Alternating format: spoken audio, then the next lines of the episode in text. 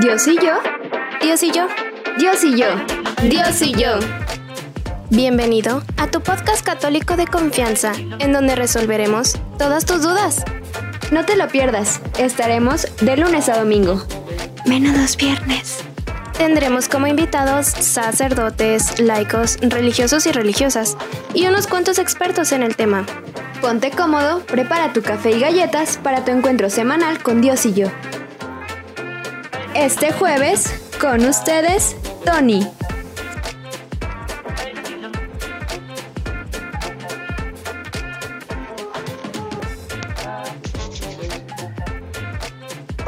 Y bien, mis queridos hermanos y hermanas, bienvenidos una vez más a su podcast católico favorito, Dios y yo. Bienvenidos al episodio del día jueves de esta semana. Yo soy Tony Figueroa, tu franciscano Aguilar favorito. Eh, no se crean, no sé si sea su favorito, pero espero que sí les caiga bien por lo menos, o que no les caiga mal. Pero bueno, eh, el día de hoy vamos a compartir un tema muy especial. De hecho, está un poco relacionado, tiene que ver con el tema que compartimos el día lunes con nuestro hermano Freud acerca del ecumenismo. Él habló de qué es el movimiento del ecumenismo. Y ahora yo voy a hablar, pues, quién es el objeto, por así decirlo, o los destinatarios. No, el objeto, objeto suena muy feo. ¿Quiénes son los destinatarios del movimiento ecumenista? ¿Quiénes son a, los, a esas personas a los cuales la Iglesia Católica se dirige cuando hablamos de ecumenismo? Y estos son los redoble de tambores protestantes. Así que el tema de hoy vamos a hablar acerca de los protestantes. Vamos a hablar un poquito de qué son los protestantes. Vamos a hablar poquito de su historia, dónde vienen, cómo funcionan, cómo nacieron y un poquito de las diferencias esenciales de por cuáles empezaron a protestar ahí, que se llaman protestantes. Hay un spoiler así de lo que vamos a hablar un poquito más adelante. Pero bueno, espero que disfruten el tema del día de hoy, así que quédense para escuchar todo lo que vamos a tratar. Así que comenzamos. Parte número uno. ¿Qué son los protestantes? Probablemente, bueno, no sé, pero por lo menos a mí sí en la clase de historia me enseñaron de una época en Europa que se llamó la Reforma.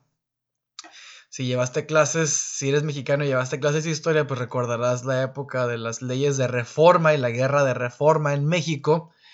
La guerra de reforma en México fue de 1858 a 1861. Pues no es esta reforma la que estamos hablando. Estamos hablando de la reforma protestante que fue en Europa que comenzó en 1517. Pero la parte de historia de la segunda partida vamos a hablar un poquito de quiénes son los protestantes. A lo mejor no has escuchado nunca esta palabra protestante en tu vida, y es común, no se utiliza mucho hoy en día para referirse a los protestantes. Si tú eres católico y vives en América Latina, inclusive he escuchado que en Estados Unidos también se utiliza, es muy probable que hayas escuchado que a los protestantes se les llama cristianos. Entonces, a lo mejor tú conoces a algún amigo, algún familiar que le preguntas, oye, ¿qué religión eres? Y te va a contestar, soy cristiano. Y se sobreentiende que al decir cristiano no es católico. A pesar de que los católicos, pues es una de las marcas principales, ¿no? Que somos cristianos porque profesamos la fe en Cristo.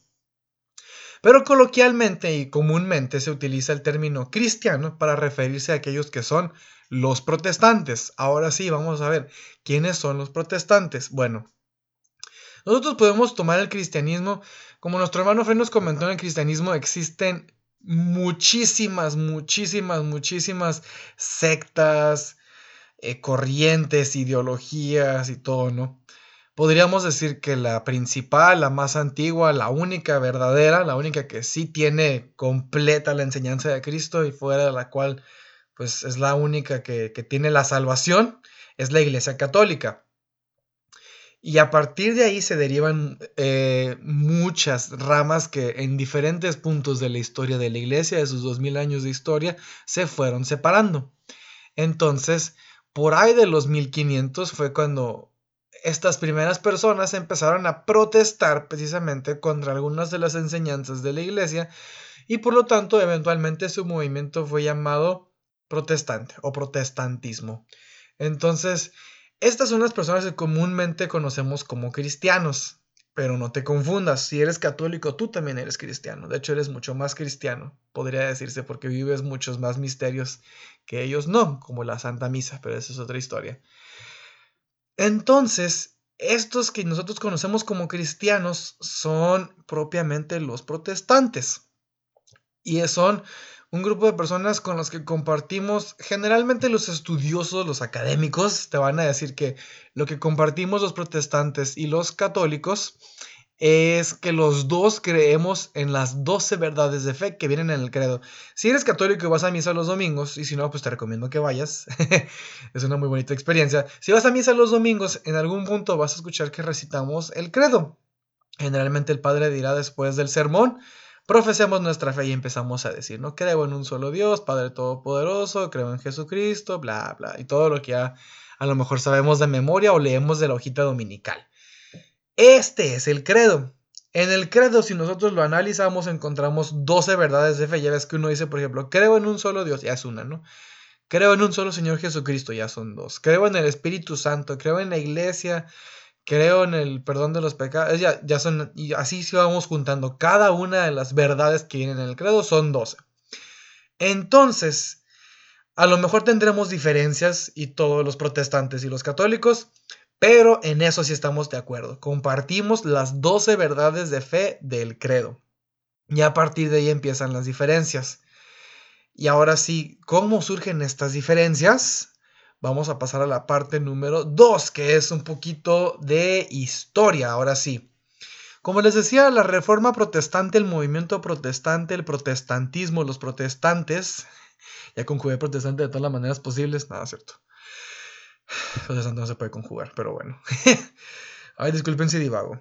Y así me, a veces me pierdo, a veces así me gusta hacer, hablar. En fin, ya concéntrate, Juan Antonio. La reforma protestante comienza en el año 1517, pero antes de este año 1517, este momento así culminante de la reforma protestante, hay unos eventos que tenemos que ver un poquito antes y tenemos que estudiar poquito a un personaje que a lo mejor has escuchado su nombre, que va a ser el promotor o el primer, eh, ¿cómo sería? Alborotador porque sí causó un gran alboroto en Europa. El primer alborotador que causa la reforma protestante es Martín Lutero. Te digo que a lo mejor ya habéis escuchado este nombre y si no, pues ahí te lo presento, ¿no? Martín Lutero fue un sacerdote monje agustino. Él era católico, inclusive pues como escuchas era un monje, dedicaba su vida por completo a la oración. Y como monje, la manera en que vivía este, esta separación del mundo, este claustro, este encierro para dedicarse a la oración, era a través de la espiritualidad de los agustinos. Una espiritualidad que creó San Agustín de Hipona allá por el año 300-400. Entonces, Martín Lutero era pues, un católico y pues obviamente podemos pensar que un católico muy entregado, digo, al grado de que decidiera separarse del mundo por completo para dedicarse por, totalmente a la oración, yo creo que habla mucho de su compromiso con su fe. Pero bueno, se dice que en algún momento de su vida, si lees un poquito ahí de la vida de Martín Lutero, él es alemán. Entonces el monasterio donde estaba era en Alemania. En algún momento de su vida salió del monasterio, algo que no es muy común para los monjes, pero tuvo que salir para ir a Roma, para encontrar unos libros que en su monasterio ya no estaban, y lo mandaron a él. Y resulta que Martín, al caminar por las calles de Roma, se da cuenta de muchas cosas que hacen los sacerdotes, los obispos, incluso el mismo papa que no le agradan. De hecho, le, le incomodan mucho. E incluso si nosotros estuviéramos en el lugar de Lutero, caminando por las calles de Roma y viéramos lo que él vio, lo más seguro es que nosotros también nos sentiríamos muy incómodos. En fin, después de su experiencia en Roma, después de ver todos los vicios y todas las cosas que no le gustaron de Roma, Lutero empezó a dudar un poco de su fe, empezó a moverse de su lugar de confort, por así decirlo, y empezó a considerar ideas nuevas, ¿no? Y empieza, oye, ¿qué tal si resulta que la iglesia no la fundó Cristo? ¿Qué tal si resulta esto, si resulta lo otro? Y empieza a maquinar, ¿no? Aquí cabe mencionar que a pesar de que a lo mejor lo que Lutero vio en su viaje a Roma no fueron cosas buenas, no fueron cosas que un católico deba aprobar o defender, pues esto de ninguna manera nos, nos debería de, de mover a perder la fe, ¿no? Ya ves como dicen coloquialmente en muchos grupos y movimientos juveniles, estamos aquí por Dios, no por los hombres. Y a pesar de que las cosas que vio Lutero no eran buenas, eso no debería de mover nuestra fe que está puesta en Cristo. En fin, entonces Lutero empieza a dudar de muchísimas cosas, empieza a dudar de su fe y los siguientes años empieza a redactar una serie de documentos, empieza a redactar una serie de libros, cartas, diálogos, empieza a imaginarse supuestos de qué tal si esto fuera así, qué tal si esto otro fuera así, qué tal si aquello fuera así. Y como les digo, así van pasando los meses, los años, y Lutero empieza a tener problemas con sus superiores, empieza a tener problemas con la iglesia, porque sus ideas, sus imaginaciones de qué tal si esto fuera verdad, no eran cosas que la iglesia estuviera de acuerdo, no eran cosas que fueran verdaderas, sino que eran pues creaciones, por así decirlo, de su intelecto, que a lo mejor tenían sentido, pero a final de cuentas, pues no eran verdad. Y estas, estas riñas, estos roces van subiendo de tono poco a poco hasta que aquel día fatídico sucede el evento. Llegamos al día 31 de octubre de 1517, Día de Brujas. Bueno, todavía no se celebraba Día de Brujas en ese momento, ¿no? La víspera de la solemnidad de todos los santos. Ya todas las iglesias en Alemania, en Europa, estaban preparándose porque el primero de noviembre iba a ser la solemnidad de todos los santos. Ya se estaban decorando las parroquias, se estaban acomodando las misas, se estaban acomodando las fiestas. La gente estaba emocionada y se estaba preparando. Y en este ambiente de espera de preparación para la solemnidad de todos los santos, ese 31 de octubre de 1517, Martín Lutero llega a la iglesia de su pueblo y en la puerta clava un documento que tiene 95 puntos que está mal en la iglesia, como si fuera un video de Dross, ¿no? Estas son las 95 cosas que la Iglesia Católica tiene mal. Número uno. Y empieza, ¿no? Entonces describe esas 95 cosas que se conoce ese documento como las 95 sentencias. Y a partir de ahí el problema de Lutero ya no es solamente con su superior en el monasterio, ya no es algo local, se vuelve algo, un pleito con la misma iglesia. El Papa se entera de esto. Y ahora sí, va a arder Troya. Resulta que después de publicar las 95 sentencias, Lutero empieza a esparcir sus ideas y empieza a publicar sus libros. Se aprovecha de que por ese tiempo empieza la reproducción mucho más masiva de libros porque hace unos 60 años se había inventado la, la, imprenta, entonces ya podía imprimir y compartir sus ideas con mucha más gente, mucho más rápido. Decide hacer una traducción de la Biblia al alemán Aquí vamos a hacer un pequeño paréntesis que es uno de los mitos que se esparcen mucho de la Reforma Protestante, que Martín Lutero le dio la, la Biblia en el idioma natal a su gente. Y esto es falso. Nomás ahí les dejo el dato, ¿no? Esto es falso. Sí se aventó su traducción quizás, pero que fuera el primero, no. Y que fuera el mejor, tampoco. Pero bueno, paréntesis cerrado. Entonces, el Papa en ese momento decide citarlo para hablar y sabes qué, vamos a hablar esto de frente, vamos a ponernos de acuerdo, vamos a arreglar las cosas o a haber consecuencias. Y resulta que Lutero no asiste a la audiencia a la que es llamado. La iglesia le dio la oportunidad de sentarse, dialogar y defender sus ideas y Lutero no tomó la oportunidad. Entonces, en 1521, el Papa Leo X promulga la bula Exurge Domine, documento con el cual Martín Lutero queda excomulgado de la Iglesia Católica y sus ideas declaradas contrarias a la enseñanza de la Iglesia. Y así es como comienza la saga del protestantismo. Más adelante se le empezaron a unir otros pensadores, Juan Calvino, este Cranmer, una serie de pensadores que sabe si es cierto, Lutero tiene razón, toda la iglesia católica está equivocada en estos puntos, en estos 95 puntos. Que 95 son muchos. Pero podemos resumirlo en unos cuantos menos. Y aquí es donde empezamos con la tercera parte. Porque si nos ponemos a hablar de la historia del protestantismo, aquí nos vamos a hallar.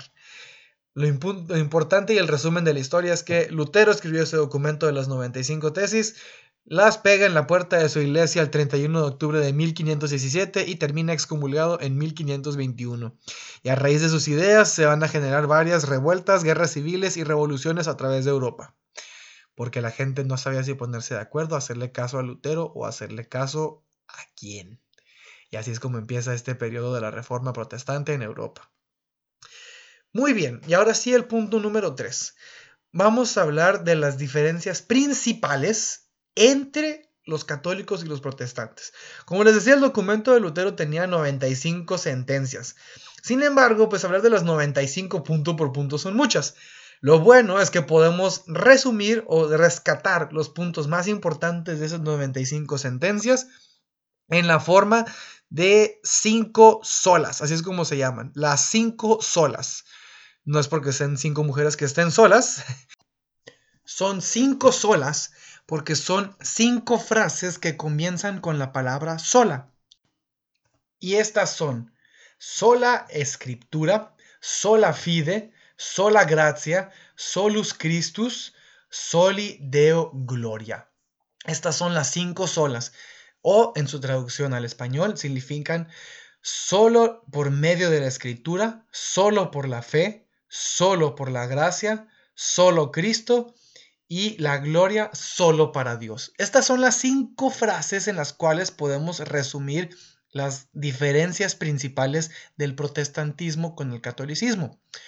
La primera, sola escritura. ¿Por qué es una diferencia con el catolicismo? Si tú lees un poquito, inclusive en una de sus cartas, San Pablo le dice a sus seguidores, aprendan y reciban todo lo que escuchen de nosotros y todo lo que les llegue por escrito. Entonces aquí deja San Pablo claro que no solo lo que van a hacer caso es lo que está por escrito, no solo las sagradas escrituras, y el punto es que cuando San Pablo estaba escribiendo, ni siquiera existía la Biblia. Existían algunos de los libros, pero no estaban recopilados y unidos como un solo libro grandote como lo conocemos hoy en día. Pero ya desde entonces San Pablo le decía a sus seguidores, no solo con lo que está escrito van a guiarse, también van a guardar una tradición oral. Estas cosas que les vamos a decir de nuestra propia boca, la van a comunicar a sus hijos y ellos a sus hijos y así sucesivamente.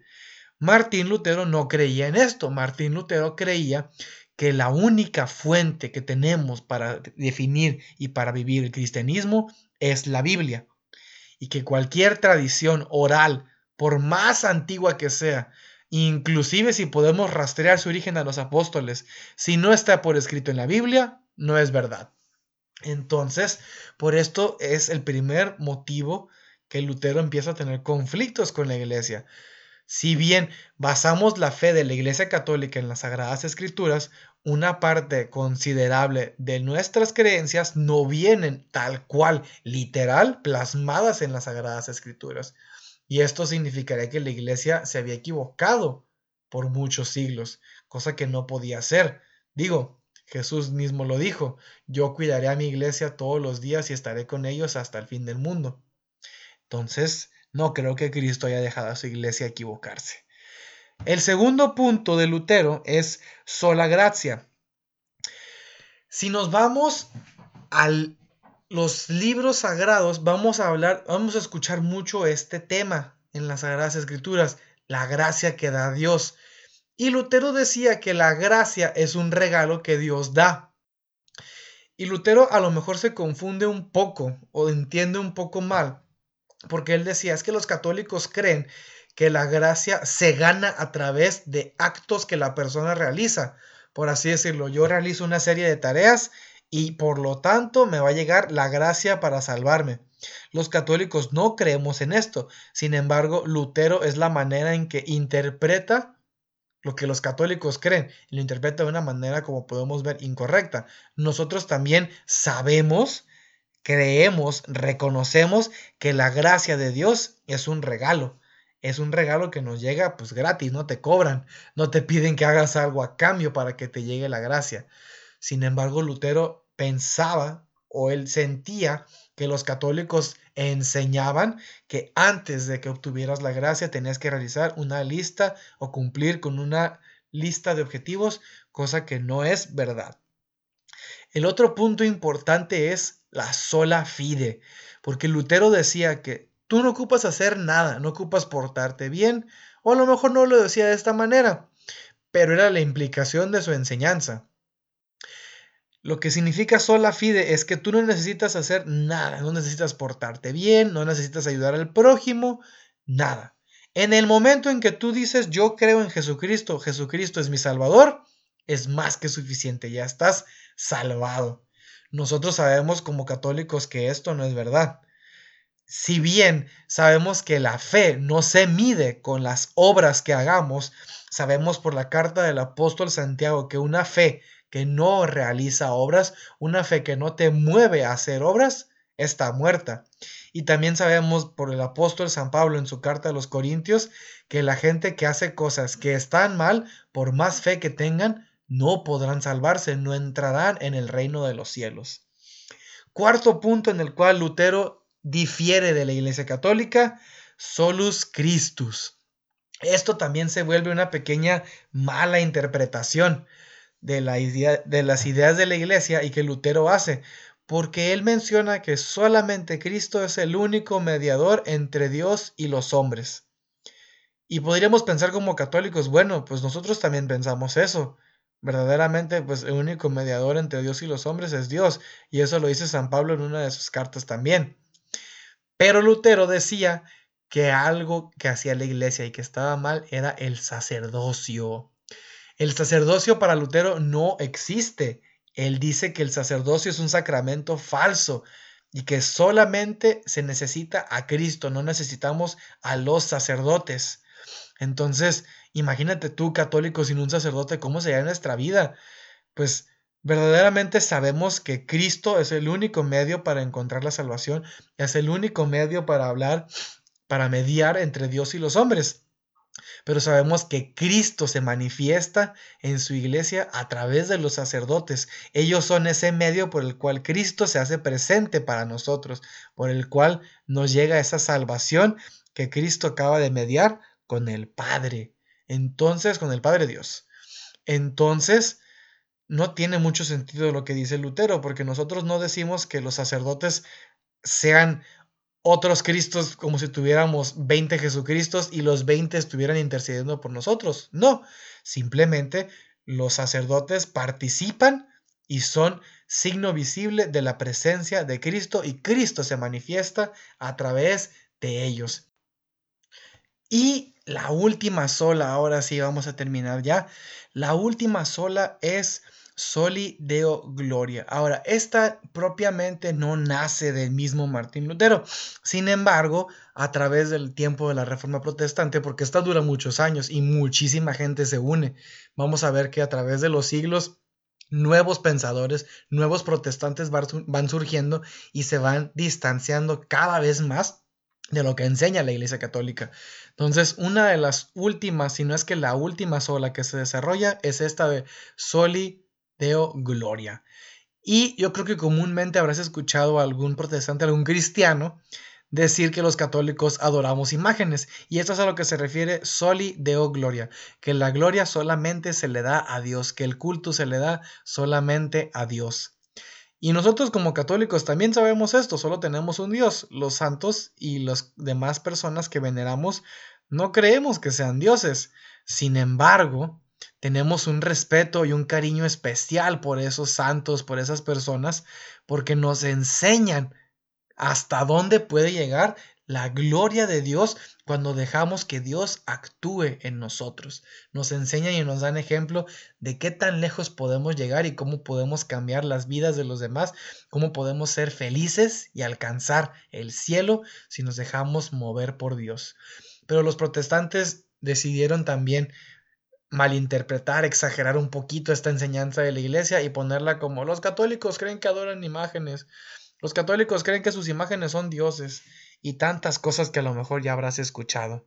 Entonces, si resumimos, las cinco diferencias, las cinco solas de los protestantes son solo escritura o solamente en la escritura podemos encontrar la verdad del cristianismo, sola fide o solamente con la fe se salva uno y solamente la fe es necesaria, sola gracia, que la gracia es necesaria para la salvación y la gracia llega sola, llega gratis, no ocupas hacer nada a cambio de ella, soli deo gloria, que es la gloria solamente para Dios y solo Cristo, que Cristo actúa solo, que no hay sacerdotes, que no se necesitan los sacerdotes.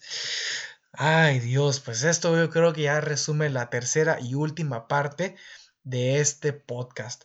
Entonces, por último, solo te quiero terminar de compartir, pues sí, en 1517 empieza la Reforma Protestante, muchos cristianos creen y siguen las ideas de Lutero en ese momento y miles y miles se le unirán a través de los siglos hasta que llegamos al día de hoy.